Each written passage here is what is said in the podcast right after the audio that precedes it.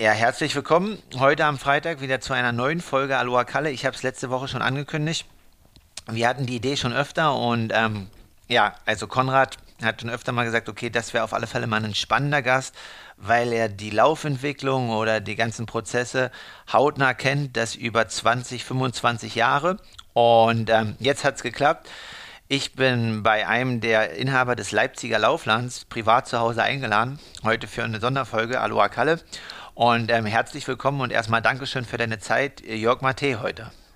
Ja, danke, Kalle. Es sind fast 30 Jahre, aber egal. okay, na gut, darauf gehen wir alles genau noch ein bisschen genauer jetzt ein. Dafür wollen wir heute ja die Folge nutzen.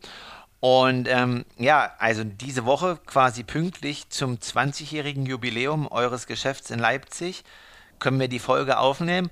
Und man kann ja eigentlich so sagen, wenn ich jetzt äh, ähm, sehe, 2023, 20-jähriges Jubiläum, Ihr habt 2003 oder du quasi mit deinem äh, Partner Uwe, habt ihr irgendwie die Chance gesehen oder auch äh, die Möglichkeit, einen Laufladen zu öffnen und habt natürlich wahrscheinlich viele Sachen, Krisen miterlebt, ne? Also von mh, mm, Corona, was wir jetzt gerade aktuell hatten, was ich im Kopf habe, aber natürlich, wenn ich mich so ein bisschen zurückerinnere, ich bin jetzt Anfang 30, aber in meiner Jugend gab es halt Onlinehandel noch nicht. Da musstet ihr euch wahrscheinlich auch einfach gegen durchsetzen. Und ähm, ja, vielleicht kannst du uns so ein bisschen so einen Abriss geben, wie es eigentlich dazu kam, damals zu sagen, okay, ja, ich bin Experte im Laufen und ähm, habe darauf Bock auf den Sport und versuche mich, mich mal irgendwie selbstständig zu machen. Und dann natürlich auch, wie ihr es geschafft habt, ähm, euch über diese 20 Jahre zu etablieren und natürlich immer noch als, als lokaler Laden, lokaler Händler präsent zu sein was ich mir jetzt äh, natürlich schon auch vorstelle, dass es große Hürden mit sich bringt und wo man irgendwie immer am Zahn der Zeit sein muss. Mhm. Also die Geschichte ist eigentlich sehr, sehr lang. Ich versuche es mal ein bisschen abzukürzen. Ne? Also eigentlich fing das an 1989 bei einem Teammarathon äh, in Berlin. Dieser äh, Teammarathon in Berlin war ja noch im Osten, äh, äh, also in der Zeit des Ostens und dort kam mir eine Broschüre in die Hand und da stand was drauf über Laufschuhe, Pronation, Subination und Laufladen in Kassel und ich war halt ein junger Läufer und sehr leistungsambitioniert und bin nach Hause gefahren, konnte nächtelang nicht schlafen, weil ich mich befasst hatte damit, dass es äh, äh, zu DDR-Zeiten überhaupt nicht möglich war, an Schuhe reinzukommen. Dort gab es halt einen Laden voll mit Schuhen und dem Inhaber habe ich damals einen Brief geschrieben und wie es der Zufall so will, kam der aus Leipzig, weil er mit seinen Eltern äh, geflüchtet war und nach der Wende, das waren dann also dann fast anderthalb Jahre später oder ein Jahr, Jahr später, äh, hat er mich besucht und da fing eigentlich so schon die, die Geschichte an, dass ich in meinem Schlafzimmer äh, Laufschuhe gebunkert habe und mit ganz vielen Triathleten, Läufern fachgesimpelt habe, natürlich auch die Schuhe verkauft habe. Dann kam halt ein bisschen Industrie dazwischen. Ich war zehn Jahre bei der Marke Reebok, habe dann äh, Uwe kennengelernt und äh, dann, dann haben wir die Idee nochmal aufgefrischt und haben gesagt, Mensch, jetzt ist die Zeit reif, den Leipziger Laufladen zu eröffnen. Und ähm, ja, Krisen gab es viele. Nun haben wir das Glück, dass wir in einer, in einer äh, Branche sind, die natürlich die Freizeit so ein bisschen widerspiegelt. Und was macht man am liebsten? Natürlich Geld ausgeben für seine Freizeit und sich vernünftig beraten zu lassen. Aber die Entwicklung, äh, äh gerade was Laufschuhe betrifft, war natürlich in den letzten 20, 25 Jahren enorm.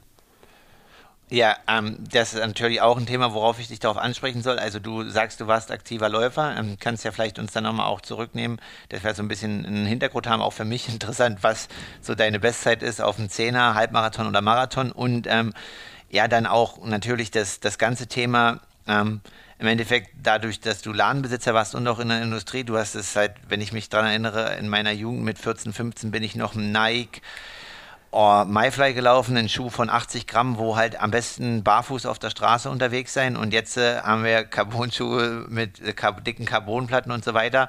Und ähm, ja, einfach so ein bisschen aus deiner Sicht, wie sich das Ganze entwickelt hat und vielleicht auch, was so von deiner Seite aus, wo du denkst, wo es noch hingehen könnte. Also wir haben jetzt auch ja immer wieder einzelne Prototypen im Laufen. Also ich soll dich von Konrad auch fragen, ähm, ja, sehen wir im Triathlon mit den neuen Schuhen irgendwann 220 Marathon oder ja, was ist einfach deine Einschätzung zur ganzen Laufschuhentwicklung, äh, Technik und ähm, ja, wie, wie siehst du das auch für Hobbyläufer? Weil da bist du ja halt am Mann. Wie können die davon profitieren und wie gehen die damit halt am, am besten um? Hm. Also das Extremste, was sich verändert hat, ist die Sohlengeometrie. Es ist ja gar nicht nur die, die, die Schäumung und die Carbonplatte. Also man ist fast, ich sage mal, übertrieben 100 Jahre flach und direkt gelaufen und das hat ja der Triathlet gerade äh, extrem geföhnt, dass natürlich, es musste unheimlich flach, es musste unheimlich direkt sein und im Wettkampfbereich hat man eigentlich auch immer darauf geachtet, dass die Sprengung sehr flach ist. Dann kamen so die ersten Anzeichen und das ist mittlerweile ja schon aus dem Jahre 2013, als der erste Vaporfly auf den Markt kam, wo man gemerkt hat, Mensch, das ist ja äh, eine Art des Schuhs, die extrem bei vergleichbarer Leistung äh, den Menschen natürlich unheimlich äh, schnell macht. Und dann hat man natürlich fachgesimpelt und hat festgestellt, dass es nicht nur für die Elite äh, unheimlich stark ist, sondern vor allem auch für den Hobbyläufer. Insgesamt gibt es ja so drei Technologien von Carbon-Schuhen. Ne? Es gibt die Löffeltechnologie, die ähm, die meisten Marken äh, übersetzen. Es gibt aber mittlerweile auch die Fächer- und die Gabeltechnologie. Der äh, das Vergleichbare ist eigentlich immer dieser Rebound, den man setzt äh, mit Schäumen und in den Schäumen liegt eigentlich die extremste Entwicklung, dass eben dieser Schaum extrem rückstellfreudig sein muss, aber natürlich auch eine gewisse Zeit halten muss. Äh, was man auch merkt bei jungen Athleten ist natürlich, dass auch der Laufstil sich dort ein bisschen verändert dass man natürlich versucht, auch etwas weiter von hinten zu kommen und nicht mehr diesen extremen Vorfußlaufstil erlernt, äh, was ja eigentlich schon immer so ein bisschen unsere, unsere, äh, unser Maßstab war, dass man gesagt hat, Mensch, äh, ein guter Läufer muss Fersen, Mittelfuß und Vorfuß laufen können. Und ich sehe auch viel Positives drin. Klar wissen wir jetzt alle, dass natürlich zu viel Carbon-Schuh äh, und zu viel Einsatz im Training auch natürlich un unheimlich gefährlich ist für Plantarfaszie, gerade Achillessehnenansatz und Fibula-Köpfchen, also Läuferknie. Aber es macht auch den Laufstil etwas runter und man muss höllisch darauf aufpassen, dass natürlich der jeweilige äh, Carbon-Schuh auch zum Laufstil passt. Also wir haben jetzt gerade, weil du vom Mayfly sprachst, auch den bin ich gelaufen in der, bin mal Mainz-Marathon mit Mayfly gelaufen, da hat es geregnet, da war der Schuh halb aufgelöst, weil der ja so aus dem Papyrusmaterial war, aber extrem leicht. Die Leichtigkeit spielt gar nicht mehr so die extreme Rolle, aber was die größte Rolle spielt bei dem Einsatz von Carbonschuhen ist, dass der jeweilige Carbonschuh auch zu dem Stil passt, den der Läufer äh, läuft. Und da gibt es unheimlich viele Unterschiede. Ich denke das bisschen an Rigo Bogen, der relativ groß ist und so weit, äh, weiten Schritt macht, der natürlich mit gewissen äh, Systematiken, die zum Beispiel Kipchoge äh, macht. Wir haben auch gerade den, den, den, neuesten Alpha-Flight da, den muss man einfach mal laufen. Also man kann gerne mal zu uns vorbeikommen und den mal laufen. Dort wird man merken, dass 70 Prozent der Menschen und der Läufer, egal ob Triathlet oder Läufer, diesen Schuh gar nicht laufen können, weil er natürlich extrem auf Kipchoge und auf die Biomechanik von äh, Kipchoge äh, ausgelegt ist. Also hier muss man sich wirklich reinlesen, reintesten. Ich glaube, wir haben das Glück, dass wir ein Laden sind, der so gut wie fast alle Carbon-Schuhe da hat und wenn die Sendung rechtzeitig ausgestrahlt wird, äh, nächste Woche Donnerstag und zwar am 27. März von 16 bis 20 Uhr kann man so gut wie jeden Carbon-Schuh auf dem Testfeld testen. Ähm, weil du sagst quasi testen, Carbonschuh und so weiter, ähm, siehst du vor allen Dingen auch im, im Spitzensport dann, du sagst es jetzt an, ne, dass äh, quasi das Privileg von Kipchoge quasi ja, Weltrekordhalter und so weiter. Ähm, aber auch im Trilon haben wir gesehen, dass ja für Gustav Iden mm, ein extra Schuh von On gemacht wurde. Siehst du in den nächsten zehn Jahren so, dass quasi für, für sag ich mal, Olympiasieg oder ähm, ja auch einen neuen Weltrekord im Marathon das dann richtig individuell wird oder siehst du das trotzdem erstmal so in der Bandbreite, dass diesen Schuhe dann trotzdem alle frei zugänglich sind? Das soll ja na, theoretisch nach diesen IRF Regeln so halbwegs sein, aber da gibt es ja trotzdem irgendwie immer so ein paar Schlupflöchler oder schwammige Sachen. Ähm, siehst du da die Entwicklung, dass es dann halt hoch individualisiert ist oder denkst du, dass es dann schon trotzdem irgendwie ein Schuh wird nach einer Weile für die breite Masse? Ja, die Gefahr ist schon, dass es, dass es äh, extrem äh, äh technologisiert wird und äh, dass dann irgendwann nicht mehr jeder rankommt. Man sieht es gerade bei der Entwicklung von On, dass die Nachfrage viel größer ist, als eigentlich ähm, die Marke es äh, dann auch in die Geschäfte liefern kann. Äh, ich denke, mittlerweile muss man sich mehr Gedanken machen, was macht man mit dem Nachwuchs, weil der ist komplett vergessen worden. Es gibt nun mal auch noch Bahngesetzmäßigkeiten, dass man halt gewisse Schuhe nicht tragen darf, obwohl die Elite natürlich auch schon Carbon-Spikes trägt, die dort äh, extrem einen Wettbewerbsvorteil haben. Aber nochmal, äh, der Nachwuchs äh, wird so ein bisschen vergessen, weil fast alle Marken äh, nur noch Carbon-Technologie auf den Markt bringen und nur noch die Zubringerschuhe dieser Technologie. Und auch die Zubringerschuhe sind nicht unbedingt die gesündesten, wenn es darum geht, äh, äh, Tempowechseltraining zu machen, Bahntraining zu machen, aber auch vielleicht mal äh, irgendwo einen GA2-Lauf zu machen. Und äh, deswegen glaube ich so ein bisschen, man muss das so ein bisschen einbremsen, dass man noch mehr Regularien braucht, Man sieht es vielleicht jetzt gerade in der Entwicklung. Ich habe mir jetzt die Modelle angeguckt, die früher Sommer 2024 auf den Markt kommen. Dort reizt man mittlerweile die Bauhöhe extrem äh, aus. Also man darf auf der Straße knapp 4 cm Bauhöhe verwenden. Die Schäume reizt man extrem aus, aber auch die Art der, der, der Carbonrückstellung, der Carbonplatten, die genutzt werden, die sind äh, teilweise schon grenzwertig. Und ähm, ich denke, in den nächsten zwei Jahren wird es Regularien geben, dass man das so ein bisschen eingrenzt, weil ansonsten äh, natürlich äh, in gewissen Bereichen äh, es unlauter wird. Und was Weltrekord und Weltre äh, oder Weltbestleistung äh, betrifft, sind wir noch lange nicht am Ende. Also es wird auf der Bahn erstmal ganz extrem sein, weil jetzt merkt man in Paris, also die, die Entwicklung für Spikes äh, ist jetzt speziell auf Paris gemacht worden. Dort äh, habe ich auch schon einiges gesehen, was gerade von den neuen Marken kommt, also sprich Hoka und On, aber auch von den äh, alteingesessenen Marken Nike, Adidas und Puma. Da wird ganz viel mit Carbone, mit Carbonrückstellung gearbeitet und ähm, ja, da gibt es Regeln, aber gewisse Regeln können, können halt teilweise gar nicht angewandt werden und deswegen wird es spannend eigentlich in der nächsten Zeit, was dort passiert. Ähm, ja, interessantes Thema auf alle Fälle und das ist echt cool, dass wir so einen Experten haben, auch mit so ein bisschen Einblick, der da bei den Firmen schon irgendwie ein bisschen weiter hinter die Kulissen gucken kann. Ein Thema, das mich ähm, natürlich interessiert, was du jetzt gerade schon angerissen hast, ähm, nicht aus dem Laufbereich, aber im Endeffekt vor einer Woche äh, war der Nachwuchs-Junioren-Kadertest hier für Triathleten ich glaube, 400 Meter schwimmen, 3000 Meter auf der Bahn laufen. Und jetzt ohne Spikes und so weiter. Aber jedenfalls habe ich mir irgendwie ein paar Bilder da in Instagram angesehen und dann habe ich halt ja, den Triathleten halt gesehen, der halt den längeren, schon ein bisschen länger das Ganze macht und wahrscheinlich auch vielleicht einen Background hat, wo äh, ein paar Leute halt ein bisschen mehr Ahnung haben. Und dann gibt es halt einen ehemaligen Schwimmer, der wechselt halt einfach irgendwie zum Triathlon und so weiter und anhand der Bilder und einfach am Hand des Materials siehst du halt, okay, der läuft jetzt vielleicht einen herkömmlichen Schuh und der andere hat den Carbon-Schuh und dann noch so ein paar Kleidungssachen, aber das macht er auf 3000 Meter, dann in dem Bereich, keine Ahnung, wenn die Jungs halt dann vorne drei Minuten laufen, der andere läuft dann halt 3,10, aber da macht ja der Schuh trotzdem zwei, drei Sekunden, wenn nicht auch mehr über einen Kilometer. Ähm, da ist meine Frage, wie siehst du das Ganze so aus dem Perspektive? Du hast es schon kritisch betrachtet, Nachwuchsentwicklung ähm, ja, Quereinstieg, wenn du das nicht das Know-how hast oder vielleicht auch nicht, sage ich mal, die Mittel, den elterlichen Background und einfach irgendwie sagst, laufen gehen und ist es mittlerweile schon so, dass es schwieriger wird, dann reinzukommen, weil brauchen wir nicht drüber reden, ne? gute Leistung, Kaderstrukturen und so weiter in Deutschland, das Fördersystem. Ähm, siehst du das mittlerweile schon als Hindernis, weil du hast es angesprochen, da müssen Regularien her oder ähm, ist das einfach noch, sagen wir mal so, dass man das außen vor lassen kann? Hm, ich glaube, ich sehe es nicht als Hindernis. Also das, was ich gemeint habe, ist eigentlich, dass es äh, Schuhe weiterhin geben muss, die die Verletzungsgefahr einbannen und dass man gerade in der Entwicklung, wenn man halt noch nicht noch kein fertiger Athlet ist, ganz einfach auch den Schuh braucht, der gewisse äh, Dinge fabriziert, die eben äh, die Muskulatur, die Bänder, die Sehnen braucht. Also ein Carbon-Schuh hat ja auch viele Nachteile. Man steht in einer gewissen Höhe und hat äh, ein, eine Schäumung unter dem Fuß, wo gewisse Dinge, ich nenne es immer gerne gewisse Synapsen, die dem Gehirn sagen, wie sich der Fuß und wie sich der Körper bewegen soll, die finden halt nicht mehr statt. Und deswegen ist das immer nur das Ende des Liedes. Also ein Carbon-Schuh sollte wirklich nur dann angezogen werden, wenn man zu 100 Prozent sagt, das ist jetzt der Hardcore-Wettkampf, wo ich die maximale Leistung bringen will.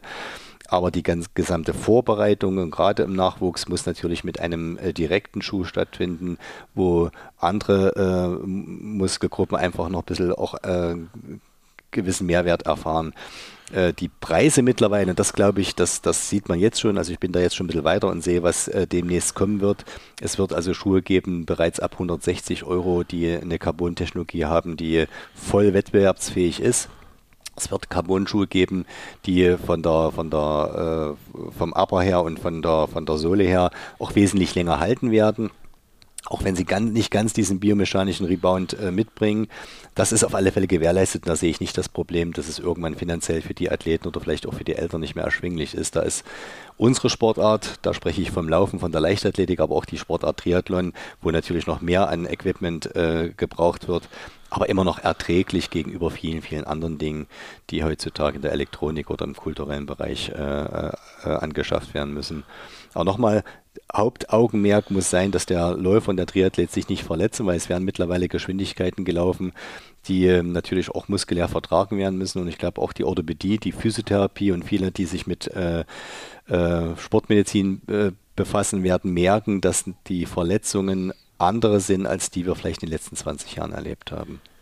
Okay, und ähm, ja, jetzt einfach dein Tipp so, also Hobbyläufer, ich sag mal jetzt 40 äh, bis 70 Kilometer in der Woche, möchte einen schnellen, also ist wahrscheinlich schon ein ambitionierter Hobbyläufer, gibt wahrscheinlich auch drunter, aber ähm, ja, Marathon drei Stunden Läufer oder auch dreieinhalb Stunden Läufer, kurz, braucht der einen Carbon-Schuh oder braucht der keinen? Und dann machen wir jetzt auch, weil es ja natürlich auch ein Triathlon-Podcast ist, wir auch einige Läufer haben, aber ähm, jemand, der irgendwie im Ironman läuft, ähm, drei Stunden bis vier Stunden Marathon, ähm, sagst du ja, Carbon-Schuh, ja, nein, ähm, sollte er nutzen oder wie ist da so ein bisschen deine Tendenz? Weil du musst ja natürlich auch den Leuten tagtäglich im Laden empfehlen, okay, ja, nimm lieber den gut gedämpften Schuh, wenn du müde vom Fahrrad steigst oder wenn du bei Kilometer 30 im Marathon halt schon hinüber bist und du kannst es gar nicht mehr laufen? Oder ähm, ja, was ist da so ein bisschen deine Empfehlung an alle, die das ambitionierter betreiben, aber dann vielleicht doch nicht, ähm, sage ich mal, den hohen Umfang oder die muskuläre Verträglichkeit haben? Einfach, wie geht ihr da vor und nach was äh, entscheidest du das oder äh, sprichst Empfehlungen aus? Ja, ich glaube, noch vor zehn Jahren hätte man gesagt, um Gottes Willen, ein Carbon-Schuh gehört nicht über drei Stunden. Mittlerweile hm, sind wir da ein bisschen anderer Meinung. Das hat jetzt nichts damit zu tun, dass die Industrie das will, dass wir damit Umsatz machen, sondern es gibt ganz einfach Vorteile. Also wir hatten total coole Geschichten, dass wir Triathleten, aber auch Läufer und Läuferinnen hatten, die um die 3,30 und gar vier Stunden gelaufen sind, die ganz einfach mit der Technologie runtergelaufen sind. Sie sind mit der Technologie besser gelaufen, aber sie haben auch weniger Ermüdung gehabt. Ne? Das muss man ja auch sagen, dass die, dass die Entwicklung jetzt in dem Carbon-Schuhbereich so ist, dass der weicheste Schuh, den man im Laufschuhschrank hat, der Carbon-Schuh ist. Und früher war der härteste Schuh der Wettkampfschuh. Und äh, das, ist, das, das zeigt ja erstmal, dass man diesen Schuh unheimlich gerne läuft. Ich kenne jetzt noch äh, Geschichten von Leuten, die eine leichte Knie-OP hatten oder eine Arthroskopie, weil sie sich vielleicht einen Immeniskus kurz eingerissen hatten und wollten schnell wieder laufen. Selbst die haben mit Carbon wieder angefangen zu laufen, weil sie das Gefühl hatten, man läuft rund und der Schuh ist sehr weich. Das äh, möchte ich natürlich nicht unterschreiben und auch nicht befür befürworten. Aber ich glaube, wenn man ihn viel wichtiger ist, dass man ihn gezielt einsetzt, dass, dass also diese diese äh, Athleten, egal ob das jetzt äh, Triathleten oder Läufer sind, den Carbon-Schuhe wirklich zu 10 Prozent vielleicht in ihr Training mit einbinden und dann wirklich hardcore nur für den Wettkampf und nicht wie äh, bei vielen Läufern und Triathleten gesehen eben bei 25, 30 Prozent. Dann geht es nach hinten los. A ist die Haltbarkeit natürlich nicht so. B hat man dann, wenn der Schuh verschlissen ist, eigentlich erst diese Verletzungsprobleme. Auch das ist bewiesen, dass es nicht der komplett neue Schuh immer war, sondern dass man teilweise Schuhe viel zu lange getragen hat. Okay, das sind halt echt interessante Einblicke und ähm, du sagst 10 Prozent. Und jetzt mal so, also jede äh, ähm, Firma quasi hat ja quasi ihren eigenen Carbon-Schuh und ähm, dann eine eigene Haltbarkeit, aber gibt es da so ein bisschen aus deiner Erfahrung jetzt äh, nicht genau, aber eine Kilometer-Range, so wie lange der ähm, Formeffekt, also von diesem Schaum halt richtig gut ist? Oder ähm, kann man das einfach wirklich nicht sagen, weil es halt von Marke zu Marke hoch individuell ist? Naja, mittlerweile versucht ja jede Marke ihren Hardcore äh, äh, Carbon-Schuh, meistens mit Pro genannt, äh, der meistens auch so um die 250 bis 300 Euro kostet. Das sind meistens die Schuhe, die, die relativ wenig halten, weil das äh, Besondere an den Schuhen ist, dass dort nochmal ein Schaum äh, angewandt wird, der nochmal ein bisschen mehr Rückstellung hat. Das wird, das basiert mit, das wird mit dem Gas gemacht, beziehungsweise wird dort beim Aufbacken ein gewisser Sauerstoffgehalt reingebracht. Das heißt, den, dafür sorgt man, dass der extrem rückstellfreudig ist. Der Verschleiß dieses Schaums ist wesentlich höher als die Zubringerschuhe. Da gibt es vielleicht einen ganz bekannten, die, die Endorphin-Linie. Sorconi hat damit angefangen und hat eben dort äh, zwei, drei Modelle gebracht unter dem Pro und äh, gerade der, der, der Speed ist so ein Schuh, der durch eine Nylon, Nylonplatte und durch ein bisschen anderen Schaum eine unheimliche Haltbarkeit mittlerweile gewonnen hat, dass man fast sagt, die, die können fast doppelt so lange halten wie vielleicht der Pro. Also ungefähr ganz pauschal kann man sagen, jede Marke hat jetzt einen Carbon-Schuh, der oben end ist, also der ausgereift ist, der vielleicht eine Laufleistung hat von 200 bis maximal 300 Kilometer. Bis dahin geht es mittlerweile schon. Und die, die Zubringerschuhe, die mit Nylon arbeiten oder mit einem anderen Schaum, der von der Biomechanik gar nicht so weit äh, äh, hinter den Rückstellungen ist, äh, hält mittlerweile fast 500 Kilometer. Und auch hier muss man sagen, das sind die Schuhe eigentlich, die wesentlich sinnvoller sind äh, in dem wie, wie, nennt ihr Triathleten das? Age Groupers, ne? Also in den, äh, ich sag mal, im, im Laufbereich sind es eher die, die, die semi-professionellen, lieber solche Schuhe tragen, die machen mehr Spaß im Training, die halten länger, aber lasst wirklich jeden Carbon-Schuh nochmal vom Experten überprüfen, ob er irgendwann hinüber ist. Ich kenne solche Geschichten, dass Leute trainiert haben für den Berlin-Marathon, sie waren in der Form ihres Lebens und haben dann einen Carbon-Schuh getragen, der schon so äh, verschlissen war, weil sie ihn zu viel im Training eingesetzt haben, dass er halt nicht mehr die Vorteile brachte. Ne? Also ein Carbon-Schuh, der für solche Geschichten eingesetzt wird, der sollte ja maximal 100 Kilometer Laufleistung erst äh, weg haben. Ja, also mega interessant und ich glaube, das äh, hilft dann natürlich auch dem einen oder anderen Hörer. Klar, im Laufsport ist es dann mit, mit mehreren Highlights im Jahr dann schwierig, aber Triathleten machen ja meist dann irgendwie nur ein oder zwei riesengroße Wettkämpfe beziehungsweise A-Wettkämpfe.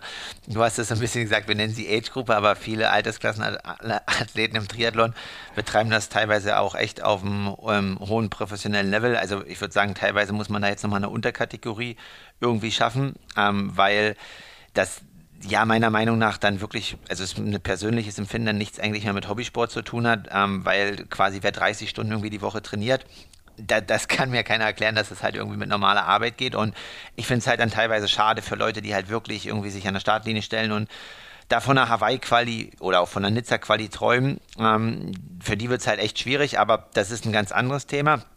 Jetzt haben wir viel über Technologie und über Laufschuhe gesprochen und ähm, also finde ich mega interessant. Wahrscheinlich komme ich da auch nochmal noch zu einer anderen Folge zu dir oder frag dich auch dann, wenn ich da irgendwelche Fragen habe. Ähm, speziell beziehungsweise Haltbarkeit oder dass man nochmal was nachtestet. Aber jetzt wollen wir vielleicht nochmal ein bisschen regionaler werden. Ähm, Standort Leipzig, ähm, du bist halt schon da und da wollte ich dich einfach fragen, so ein bisschen, ähm, ja, der Laufbereich. Also wir haben jetzt demnächst dann den, den Leipziger Marathon, wir haben lauter kleine Laufveranstaltungen.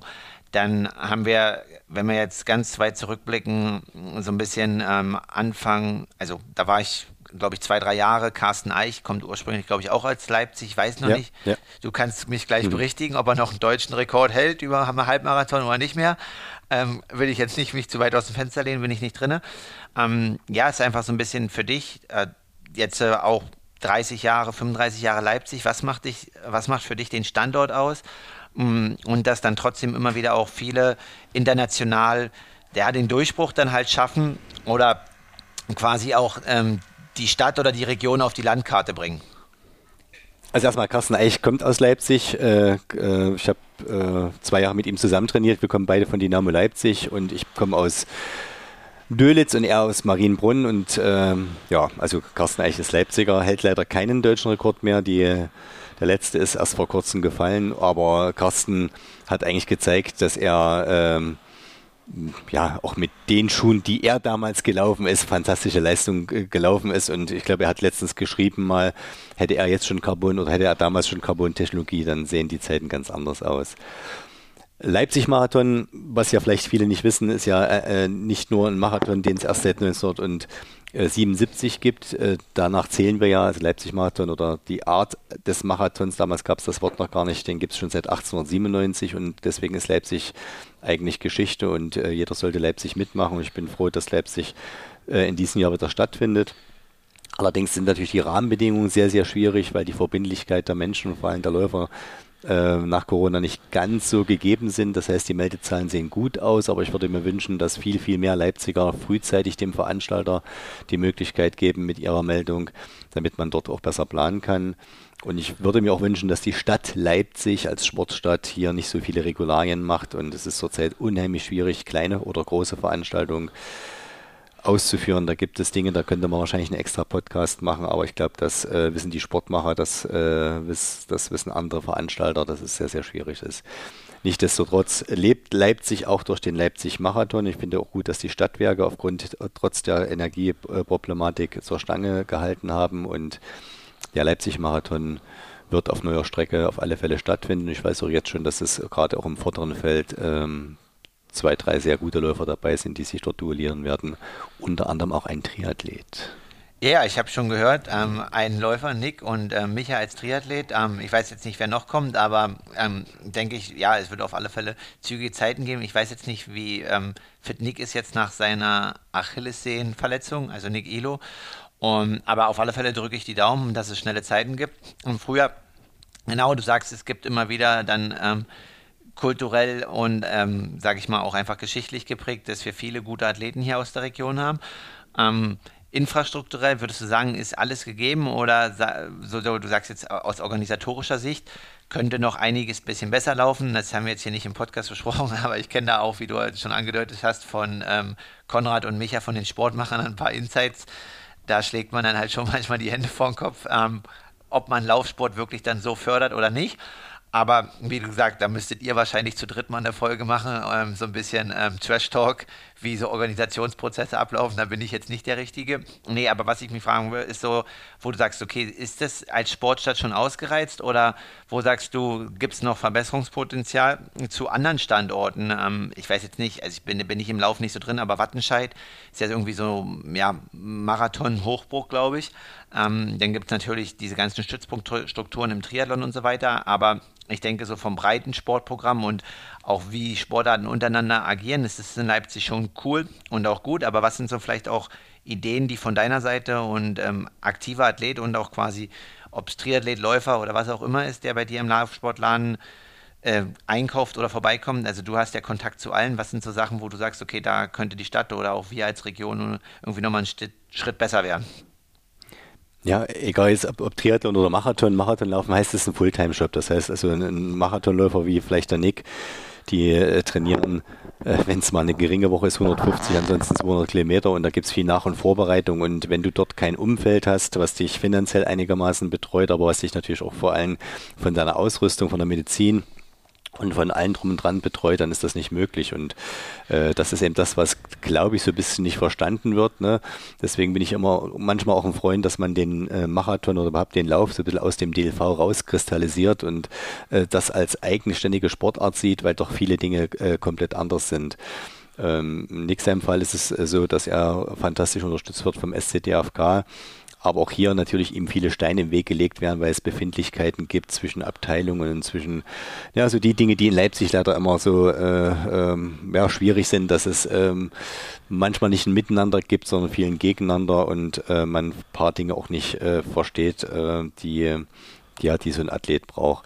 Ansonsten ist es immer schwierig, dass äh, man sieht es ja an, an kenianischen Verhältnissen, ein Läufer braucht natürlich auch mal eine Möglichkeit, so ein bisschen eine Gruppendynamik und dass man eben auch mal viele Einheiten gemeinsam macht. Und das ist natürlich äh, als Individualist, was ein Marathonläufer ist, immer sehr, sehr schwierig. Und äh, auch hier, glaube ich, ist es total wichtig, mal über die Vereinsgrenzen hinaus gedacht, dass man irgendwo mal Camps einrichtet, dass, wie es jetzt auch passiert in Trainingslagern, Trainingslagern, dass man gemeinsam trainieren kann auf gleichem Niveau und sich dort so ein bisschen ausgleicht. Und da spielt natürlich auch so ein bisschen der individuelle Ausrüster eine ganz große Rolle, aber auch hier ist so die Gefahr, wir beherbergen gerade im Leipziger Laufladen die, die besten Geher Deutschlands, von der Saskia Feige, Feige angefangen über Karl Junghans, aber auch den Jonathan Hilbert den wir äh, betreuen dürfen und versuchen uns gerade auch so in diese Sportart so ein bisschen reinzudenken.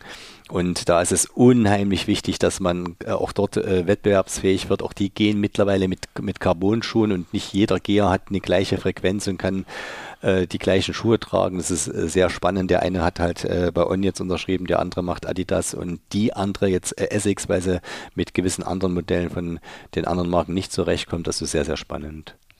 Ja, auf alle Fälle. Also dieses ähm, Miteinander und so, auf definitiv eine Sache, wo man drauf noch dran arbeiten kann und das besser werden kann. Ich denke, das ist in anderen Regionen auch so. Ähm, nee, aber klar, also sonst so kann ich das schon nachvollziehen und man hört immer hier und da was und daher bekommt man da immer Einblicke, so wie du jetzt schon angedeutet hast, dass es dann irgendwie dahinter den Kulissen immer mal manchmal nicht ganz so entspannt zugeht, wie sich das auswirkt. Aber ja, ob Marathonläufer, Triathlet im professionellen Bereich, ähm, im Endeffekt, ja, beschreibt man es ja immer wieder, du brauchst halt ein starkes Team um dich herum, das ähm, irgendwie im Endeffekt alles für dich abnimmt, ne? Ähm, das wäre eigentlich das Beste und du dann nur, noch trainieren kannst, regenerieren und ähm, dich auf den Wettkampf fokussieren. Und da sind uns vielleicht andere Nationen wie die Norweger, äh, jetzt im Triathlon im Laufbereich, die Kenianer wahrscheinlich, weil da nicht so viel Alltagsstress dann ist, äh, voraus. Aber ja, äh, wir wissen ja, wo wir alle hin müssen, um ganz vorne zu sein und arbeiten daran. Ähm, noch jetzt persönliche Fragen an dich. Ähm, ewig lang im Laufsport und quasi jetzt äh, positiv, du bist immer noch aktiv, hast immer noch Bock zu laufen. Was treibt dich an nach so vielen Jahren Laufsport? Und wenn du mit Carsten Eich zu Rahmen gelaufen bist in der Trainingsgruppe, dann war das ja auch früher eine sehr hohe äh, leistungssportliche Anspruch und trotzdem noch aktiv. Ähm, man sieht dich bei den Veranstaltungen lokal, überregional und so weiter. Wie viele Kilometer machst du in der Woche noch und ähm, was ist der Grund, dass du immer noch aktiver Läufer bist? Also der erste Grund ist, dass ich eine schnelle Frau habe, die, die ähm, sehr, sehr regelmäßig läuft und wir geben uns ein bisschen den Staffelstab in die Hand. Ich habe ja äh, vier Söhne, davon ähm, zwei kleine, die jetzt sind jetzt vier und sechs Jahre alt. Das heißt, sie brauchen natürlich Betreuung, die sind, gehen auch in Vereine und da sowohl meine Frau läuft als auch ich laufe, versuchen wir uns natürlich gegenseitig Zeit zu geben. Ich glaube, da kann ich jede Familie nur animieren, dass man das genauso tut. Ähm, ja, was laufe ich die Woche noch? Ich laufe die Woche vielleicht, wenn es hochkommt, zwei bis dreimal. Klar äh, werde ich immer ambitionierte Ziele haben, egal was ich laufe. Zurzeit versuche ich so ein bisschen die 1,20 wieder äh, zu knacken im Halbmarathon. Ich hatte ein bisschen Probleme mit einem Radunfall und äh, hatte mich letztes Jahr so ganz gut wieder aufgebaut. Und ja, man darf nicht vergessen, äh, ich glaube, ähm, weil du auch Carsten Eich erwähnt hast, ich bin seitdem ich sieben Jahre alt bin, bin ich im Trainingszentrum, bin ich Leichtathlet und ich kann eigentlich fast sagen, ich laufe seit 48 Jahren. Klingt ein bisschen albern, ist aber so. Und äh, habe aber versucht, jedes Jahr immer mal so ein bisschen andere äh, Höhepunkte zu setzen. Mal war ich auf der Bahn, mal bin ich äh, äh Unterdistanzen gelaufen, be bevor ich dann wieder Marathonläufer oder lange Distanzen vorbereitet habe. Und ich glaube, das ist so ein bisschen mein Geheimnis, dass ich versucht habe, immer mal äh, mich zu verändern und zurzeit macht mir es unheimlich viel Spaß, in den Spitzengruppen von Frauen zu laufen, weil das schaffe ich gerade noch so. Und äh, da ist es auch sehr, sehr interessant, ähm, ja, wie es dort in diesem Bereich zugeht. Und ja, das ist mein Ziel, immer noch äh, dieses Vier-Minuten-Tempo im Wettkampf etwas zu unterbieten. Das ist natürlich jetzt, äh, ähm, komme ich jetzt, hatte ich gar nicht geplant, aber es ist natürlich ein interessanter Einblick. Du warst natürlich dann vor 20 Jahren, 25 Jahren in Spitzengruppen von Männern, jetzt in Spitzengruppen von Frauen oder weiteren Spitzengruppen. Ist da das Rennen vorne um die Platzierung, ist das ein anderes taktisch? Ähm, Gibt es da irgendwie ja, wird das anders unter Frauen ausgemacht als unter Männern? Quasi einfach, wann irgendwie ein Antritt kommt oder wie man das macht? Oder ist das äh, ähnlich dem Männersport oder merkt man da als äh, Beobachter auch Unterschiede? Oh, jetzt darf ich nichts Falsches sagen. also, ich, ich habe immer so gesagt, wenn man, wenn, wenn man äh, unter Männern äh, läuft, ich bin mal mit dem Jens Gersonde den Leipzig-Marathon 2008 gelaufen und damals wurde eben so ein bisschen äh, die Werbetrommel gerührt, wer ist jetzt der Favorit, der Jörg oder der Jens, Jens und der Jörg und wir äh, sind gemeinsam gelaufen und wir waren dann am Ende Freunde fürs Leben. Und ähm, weil wir uns so hart duelliert haben und ähm, ähm, war das, hat das zusammengeschweißt. Ne? Das ist bestimmt bei Frauen auch so, aber ich habe das Gefühl so ein bisschen, dass äh, der Frauenwettkampfsport, vor allem auch im, im, im Halb- und Marathonbereich, da geht es schon wesentlich extremer zur Sache. Äh, dort ist man positiv mehr verbissen. Man tut wahrscheinlich sogar noch mehr ins Training äh, investieren. Man guckt noch mehr nach links und rechts und es macht unheimlich Spaß, so als, als, als äh, Mann, der in dem Bereich noch mitlaufen darf, das mal zu beobachten. Und ich merke es ja auch an meiner Frau. Bei meiner Frau würde ich mir manchmal wünschen, sie hätte mehr den Wettkampfinstinkt. Den hat sie nicht ganz so, obwohl sie unheimlich schnell ist und unheimlich gut ist. Aber ähm, also Frauen können schon was und es macht unheimlich viel Spaß, äh, in dem Bereich dort äh, hinter die Kulissen zu schauen. Ja, definitiv. Also sieht man ja auch an den Zeiten. Ähm, äh, Frauen sind, kommen auch immer näher dann quasi in der absoluten Spitze an die Männer heran in den Zeiten, ob es Schwimmen, Laufen oder Radfahren ist. Du hast vorhin ähm, nochmal, das einfach nochmal auch rückblickend, weil du da lange einen Einblick hast ähm, in Trainingsphilosophien auch aus der DDR, so ein bisschen Nick seine Umfänge angerissen. Dann haben wir jetzt äh, ähm, aus Magdeburg zugezogen Frank Schauer, der ja ähm, das ein oder andere Mal schon hier erwähnt wurde, zwecks seiner Läufe in Kenia. Ähm, Thema Umfang im Laufen, Marathon. Ähm, also ich keine Ahnung, ob das jetzt aktuell ist. Schrank war jetzt, glaube ich, verletzt, aber wenn man Strava anguckt, so 250, 300 Kilometer. Ähm, sagst du, ja, 150 bis 200 reichen wirklich aus für ähm, Topleistungen im Marathon oder sagst du, ja, man muss schon auch mal dann über die 250 kommen oder ist es halt einfach eine hoch individuelle Sache, aber einfach auch, hat sich das Training da aus deinem Blick so ein bisschen verändert, die Jahre, weil im Triathlon ist es so, dass man jetzt das Gefühl hat, der Umfang kommt wieder so ein bisschen zurück. Vorher war ähm, Umfang, dann kam so ein bisschen dieses VO2 Max Hype-Thema, was wir auch letzte Woche, vor zwei Wochen mit meinem Trainer Daniel besprochen haben. Und jetzt kommt der Umfang wieder zurück. Wie ist das Ganze so ein bisschen aufs Laufen zu übertragen? Siehst du da eine ähnliche Entwicklung oder war das da relativ konstant im Umfang und gab nicht so eine bestimmten Trainingsbereiche, die stark medial gehypt wurden? Ja, ist schwierig. Also äh, klar ist es individuell. Klar ist der Umfang das Aller, Allerwichtigste, weil durch Umfang natürlich unheimlich viel geregelt wird und natürlich auch äh, viele Dinge, die man denkt, dass sie durch äh, irgendwelches Unterdistanztraining kommen. Also Umfang ist schon wichtig, aber auch das ist Typenfrage. Ich glaube, so ein bisschen, um nochmal zurückzukommen auf dieses Carbon-Thema, ich glaube auch der Carbon-Schuh aufgrund der neuen Technologie braucht natürlich auch ein bisschen Umfangreduzierung. Ich äh, habe da so ein paar Studien gelesen, die von äh, den Marken auch gekommen sind, wo man so ein bisschen aufgezeigt hat, dass es manchmal äh, gar nicht so verkehrt ist, den Umfang etwas zu reduzieren und dafür eher das zu lernen, was man braucht, um diese Schuhe jetzt auch zu laufen. Und ähm, das sind vor allem äh, Läufe, die ähm, ja nicht nur aus Tempowechsel, sondern viel auch aus Kraftausdauer kommen. Und ich glaube schon, dass, äh, ohne da jetzt großen Einblick zu haben, dass jetzt in dem Bereich äh, der äh, europäischen Läufer, man sieht es ja gerade die, die Norweger, dass dort in dem Bereich unheimlich viel gemacht wird, natürlich mit einer stabilen äh, Grundlagenversorgung, aber ähm, ich glaube, da wird jetzt mittlerweile viel umgedacht, viel Alternativtraining angeboten und äh, nochmal, das größte Problem ist ja die Verletzungsanfälligkeit. Man sieht es beim Nick. Man sieht es äh, bei vielen anderen Athleten, die auf einmal verschwunden sind und das kommt nicht von irgendwo her und deswegen glaube ich, ist es noch sehr, sehr wichtig, einfach zu gucken, was kann ich in der Regeneration tun. Vielleicht eins noch, wir arbeiten mittlerweile, und das kommt auch so ein bisschen aus Norwegen oder aus Skandinavien mit einer Einlegsohlenversorgung, gerade für den Spitzensport, aber auch für die Hobbyathleten, die neben Beruf und Familie genauso trainieren und eigentlich in meinen Augen fast noch härter trainieren, weil die natürlich noch diese Vollzeitbelastung eine, eines äh, Volltagsjobs haben.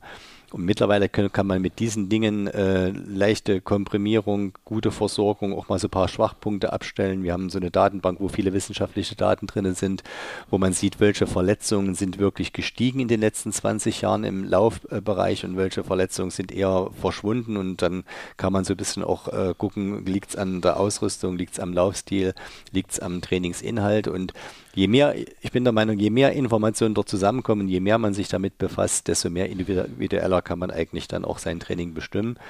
Und ich glaube ganz fest, dass der Umfang in Zukunft etwas reduziert wird, weil viele andere Dinge ähm, anders trainiert werden, die trotzdem zu dem Ziel kommen, dass man den Marathon, man sieht es ja, früher ist man vielleicht zweieinhalb Stunden gelaufen, also oder der Mensch, der 1897 den Leipzig-Marathon gewonnen hat, der ist drei Stunden 35 gelaufen. Wenn man jetzt demnächst eine Stunde 56 läuft, dann muss man gar nicht mehr so viel trainieren, weil es ist ja wes wesentlich weniger Zeit.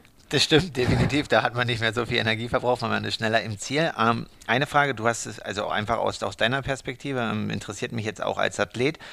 Ähm, also erinnere mich zurück, irgendwie ein Carbon-Schuh das erste Mal vor drei, vier Jahren gelaufen und da hatte ich so ein bisschen das Gefühl, okay, wenn man halt müde wird, dann brauchst du halt eigentlich schon auch die Stabilität in der Hüfte, äh, im Rumpf und so weiter. Das sprichst du an vom Training her, dass man andere Akzente setzt, das zu halten. Ähm, und ich hatte halt so ein bisschen das Gefühl, wenn man dann halt einfach zu müde wird vom Laufen, also einfach den Schuh öfter laufen, ökonomisieren und so weiter, macht halt dann Sinn, aber am Anfang vor allem dass ich gar nicht den Effekt mehr so nutzen konnte, weil ich damals in der Hüfte oder im, Beckenbereich einfach mm, ja, zu ermüdet war vom Radfahren oder einfach nicht genug Stabilität hatte. Ist das eine Tendenz, die du dann auch immer quasi bei Amateurläufern mit beachtest, ähm, dass das auch immer wichtiger wird, quasi dieses Anstellen? Also man sagt ja, dass man im Laufen Hüfte nach vorne und nicht sitzen soll.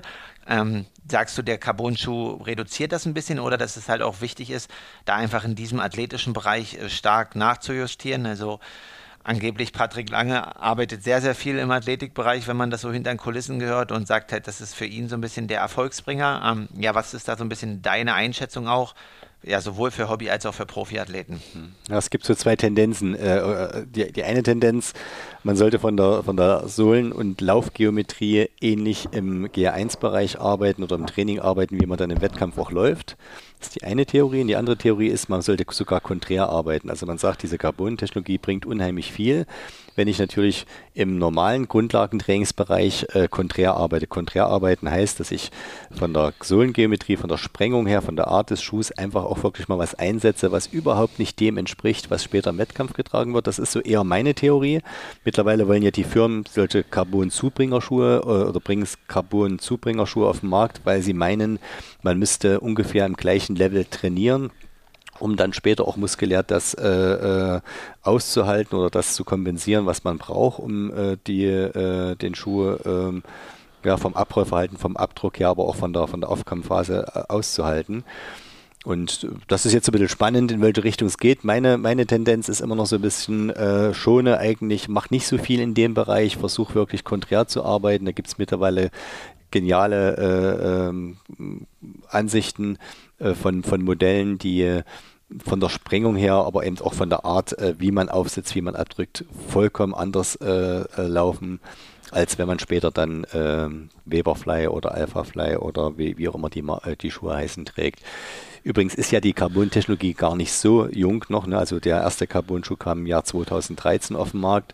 Das ist so eine coole Geschichte, habe ich meinem Freund Svenny gesagt. Wir waren gerade auf der auf, in Bornholm, haben so eine Etappe Bornholm mitgemacht. Das ist so einer der höchst dotierten skandinavischen äh, Laufserien. Kurze Rede, langer Sinn. Montag ging die Etappe los, waren fünf Etappen. Er hat gesagt, Mensch, ja, kann ich Sonntag mal den Weberfly bekommen? Ich würde ihn gerne mal testen.